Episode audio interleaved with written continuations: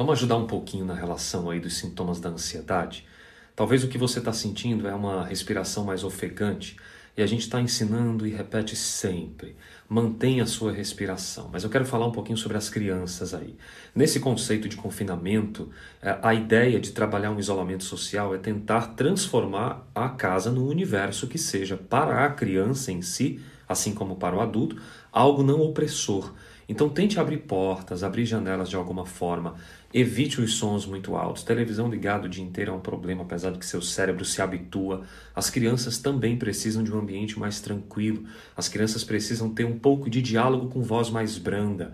Ambientes que são muito cheios de coisa, deixe algo mais espaçoso. Isso ajuda o nosso sistema a entender que o ambiente está livre, sem opressões, sem sobrecargas visuais também. Procure sempre cuidar, claro, da alimentação, do descanso e de uma mente tranquila. Um abraço. Inscreva-se no meu canal, ative o sininho de notificações, curta, comente e compartilhe. Oi para você, aqui Alex Cavalcante. Muito obrigado por ser parte dessa jornada de saúde integral. Acredite, há uma porta, sempre há uma saída. Compartilhe, sempre é tempo de reviver essa história diferente, uma nova história. Eu espero você para te ajudar. Acesse nossos links. Paz e bem.